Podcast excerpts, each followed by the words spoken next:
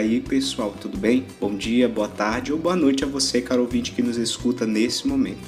Hoje é dia de Pod Dali e eu me chamo Jefferson, sou acadêmico de enfermagem do quarto semestre da UFPA. Então, em algum momento você já parou para pensar sobre a descolonização das academias? É, hoje nós sabemos que o antigo gigante adormecido é conhecido por ser um país com um crescente índice de desigualdades, mas inúmeras são as iniciativas bem intencionadas, inclusive de luta contra as opressões sociais, tais como projetos, campanhas, atos públicos, abaixo-assinados e outras questões organizadas por movimentos e instituições na tentativa de enfrentar as diversas situações de vulnerabilidade. Nesse sentido, essa é uma realidade que também perpassa pelas academias universitárias. Com isso, as atividades de extensão e pesquisa de campo visam cumprir esse papel, sendo um canal entre a própria academia e a sociedade. Ainda nessa reflexão, primeiramente é preciso entender que na sociedade do espetáculo, a matriz de poder do sistema mundo moderno é a colonialidade, onde somos classificados em superiores e inferiores por categorias impostas pelo colonizador europeu, branco, homem, proprietário, heterossexual e cisgênero, o que nos faz considerar, por exemplo, o branco superior ao negro, o homem superior à mulher, o não índio superior ao indígena. Segundamente, na esfera do saber, essa matriz é racionalista, universalista e eurocêntrica, de uma forma que o conhecimento científico vale mais do que os outros. Geralmente estudamos autores predominantemente homens e, como eu havia dito, europeus, e importamos suas teorias para adaptá-las à nossa realidade. E dessa forma, acabamos inferiorizando outras formas de conhecimento, como as artes e os saberes tidos por populares ou produzidos no que o próprio centro social designou de periferia. Nas universidades brasileiras, que são frequentadas em sua maioria maioria pelas classes favorecidas, toda a estrutura é colonialista, baseada em currículos e práticas que espelham essa lógica, onde mestres detentores do conhecimento nos ensinam teorias e fórmulas a partir desse conhecimento hegemônico, sem muito espaço para crítica ou autonomia do discente, insistindo no ultrapassado modelo de educação bancária, tão denunciado por Paulo Freire. Ressalto, enfim, portanto, que as atividades de extensão e pesquisa de campo ainda são pouco valorizadas ou apenas cumprem metas institucionais de inserção social social, onde saberes desviantes dessa ciência tradicional não são valorizados e por vezes ainda pouco considerados por alguns autores educacionais nas academias de ensino. Sendo assim, para melhor discorrermos sobre essa temática, hoje somos agraciados com a participação do professor William Borges e da acadêmica de enfermagem Elisiane Rodrigues. Queria te parabenizar enquanto membro desse projeto, você como meu ex-aluno e a minha colega aqui, Nádia, e a nossa ex-aluna também, Lisiane, ah, que também é uma das convidadas dessa nossa fala de hoje. Então, nesse sentido, elogiar o projeto Amazônia das Pluralidades na Formação e Atuação em Saúde, que vem ajudar a cobrir uma lacuna dentro exatamente da formação que é necessária para evidenciar outras perspectivas perspectivas nossas próprias do nosso cenário, dessa nossa, não só da biodiversidade, mas da diversidade da nossa gente. Então, eu sou William Dias Borges e sou enfermeiro, especialista em saúde pública, mestre em saúde e sociedade de Mir na Amazônia, no qual estudei populações tradicionais, foquei na questão quilombola e sou professor universitário, estudante de doutorado, né? Sou doutorando do programa Interunidade da Escola de Enfermagem da capital São Paulo, Ribeirão Preto, da Universidade de São Paulo hoje. Sou membro da BEM, né, da Associação Brasileira de Enfermagem, também é parceira desse projeto. Nesse sentido, quero agradecer o convite a estar aqui hoje para contribuir aqui com essa tão importante discussão. Olá a todos, me chamo Elisiane Rodrigues, é, sou acadêmica de enfermagem do quarto semestre, sou oriunda do processo seletivo quilombola e é um imenso prazer e privilégio poder participar desse momento grandioso. Bom, professor William, nós sabemos que a descolonização do conhecimento é uma dimensão fundamental no processo de descolonização das universidades. Sendo assim, como a integração dos saberes empíricos e interculturais podem somar para a formação de um indivíduo?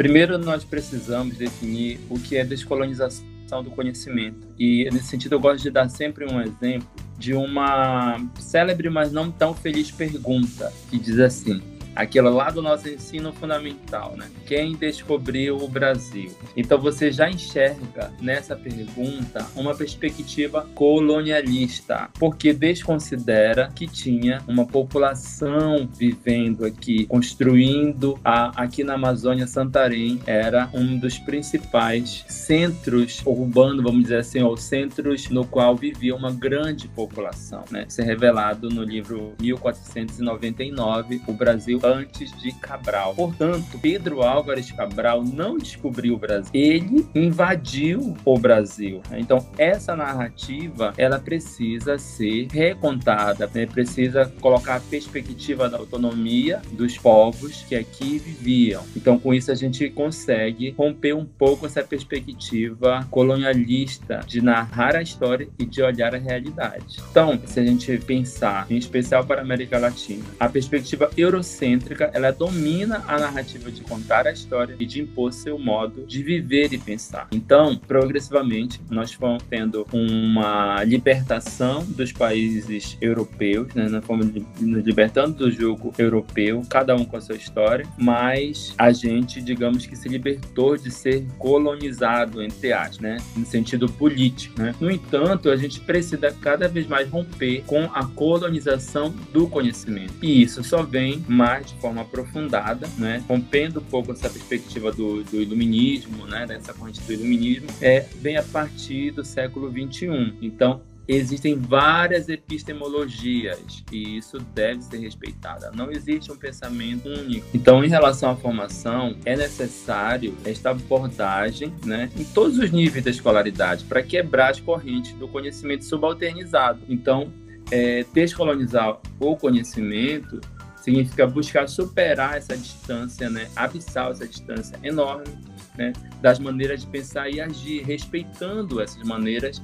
E como diz o próprio é, Boaventura de Souza Santos, né, a perspectiva de construir uma ecologia de saberes. Partindo disso, Elisiane, na sua experiência e visão sobre essa temática que acabamos de refletir, de que forma os mecanismos sociais de privilégio tornam-se limitações para que as populações em situação de vulnerabilidade tenham mais possibilidade? Bom, Jeff, não podemos somente nos apoiar nessa ideia de mecanismos de privilégios sociais, mas sim criar possibilidades e alternativas para garantir a autonomia e a emancipação dessa população, fazendo assim com que esta seja cada vez mais visível perante as mídias sociais e garantindo assim o seu próprio protagonismo dentro da sua história garantindo assim também um espaço em que haja um diálogo respeitoso, um diálogo humanizador e um diálogo de resistência. Como diria Paulo Freire em uma de suas muitas citações, é, ensinar não é somente transferir conhecimento, mas sim criar, criar possibilidades e espaço para a construção deste. Ainda dentro dessa reflexão, professor, qual a importância de descolonizar o currículo acadêmico ainda dominante, ou seja, o modelo tradicionalista, que quase sempre é pautado no modelo eurocêntrico para a formação em enfermagem? Na perspectiva da gente buscar essa descolonização do currículo acadêmico, em especial de enfermagem, é de serem criados espaços para que essas outras maneiras de pensar possam ser evidenciadas. Então, como você citou, é importante que no nosso currículo tenha disciplinas, componentes curriculares que possam contemplar essa discussão. Mas a, a descolonização do conhecimento como um todo, ele vai também, desde o momento que a gente fala na história de enfermagem, e buscar também a nossa história própria, sem romantismos, com paixão, mas sem romantismos. É também da gente pensar nas teorias de enfermagem que foram produzidas também aqui no Brasil. Descolonizar o currículo é pensar a partir da perspectiva da nossa realidade e não simplesmente é, reproduzir, principalmente os, os materiais, os livros clássicos nossos, nossa enfermagem, sem crítica nenhuma. Tratado de enfermagem, médico médico cirúrgico, não, adaptar tudo isso à nossa realidade. As indicações dietéticas e de costumes, todas devem ser adaptadas à nossa realidade. Mas para isso também a gente tem que desenvolver competência cultural. Com competência cultural, você consegue ter uma sensibilidade maior e uma adaptação à realidade que nos serve. Só para enfatizar, é importante que tenha no currículo disciplinas e transversalmente a descolonização do conhecimento possa perpassar. Para isso também a gente precisa produzir conhecimento locais para ajudar nessa perspectiva da autonomia do nosso pensar. Agora, enquanto acadêmica de enfermagem e posteriormente como enfermeira, Elisiane, o que você espera não perder, mas ganhar com a diversidade do conhecimento? É, como destacado pelo professor William Borges, que ainda hoje a gente precisa descolonizar muitas ideias, muitos pensamentos arcaicos que ainda existem. É, enquanto acadêmica e posteriormente enquanto enfermeira, eu pretendo, é, o meu propósito maior é aprender com aqueles que sabem algo e também compartilhar aquilo que eu, que eu aprendi ao longo do meu processo de graduação. Esse é um dos meus maiores propósitos, é compartilhar com a minha comunidade aquilo que eu aprendi ao longo da minha formação e aprender também com ela aquilo que ela já sabe, aquilo que ela possui como crença, como cultura. Esse é um dos meus maiores propósitos. Enfim, dito tudo isso, professor, o que poderia ser feito hoje para que essas desigualdades que foram incrementadas no mundo globalizado sejam desconstruídas a partir do projeto político-pedagógico dos cursos de enfermagem, dos espaços acadêmicos e sociais?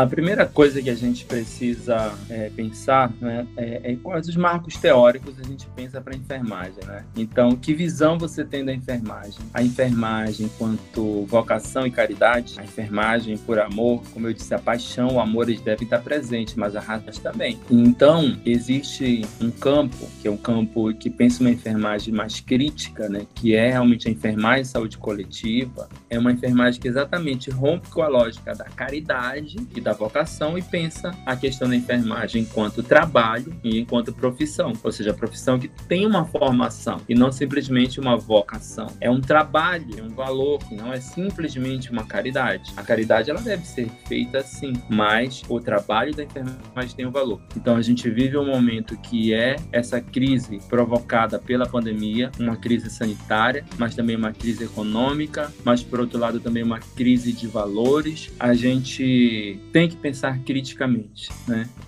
Se a gente pensa criticamente, não é um mero reprodutor de práticas. Nós somos seres, nós somos profissionais que pensam e que devem pensar criticamente. Pensar criticamente é analisar as coisas a partir de uma perspectiva é, crítica e emancipatória dos sujeitos. Né? No sentido da gente superar essa, essa mundialização do capital, ela impõe valores, impõe únicas formas de pensar. Às vezes nós somos guiados por algoritmos das redes sociais que influenciam o nosso comportamento e o nosso pensamento. E nesse sentido, os currículos, né, os projetos políticos pedagógicos, eles devem considerar outras perspectivas que não só as eurocêntricas. O, o nome formar profissionais críticos reflexivos, ele não deve ficar só no âmbito do projeto político pedagógico, mas como nós vamos formar profissionais críticos reflexivos fazendo diagnósticos e as intervenções que devem ser adequadas à realidade social, cultural das pessoas. Então, os currículos, eles são excelentes oportunidades de formarem profissionais que possam sim transformar a realidade, porque a educação na perspectiva freiriana, ela deve ser para emancipar os sujeitos, o sujeito está ali no processo né, de ensino-aprendizagem, mas também a realidade.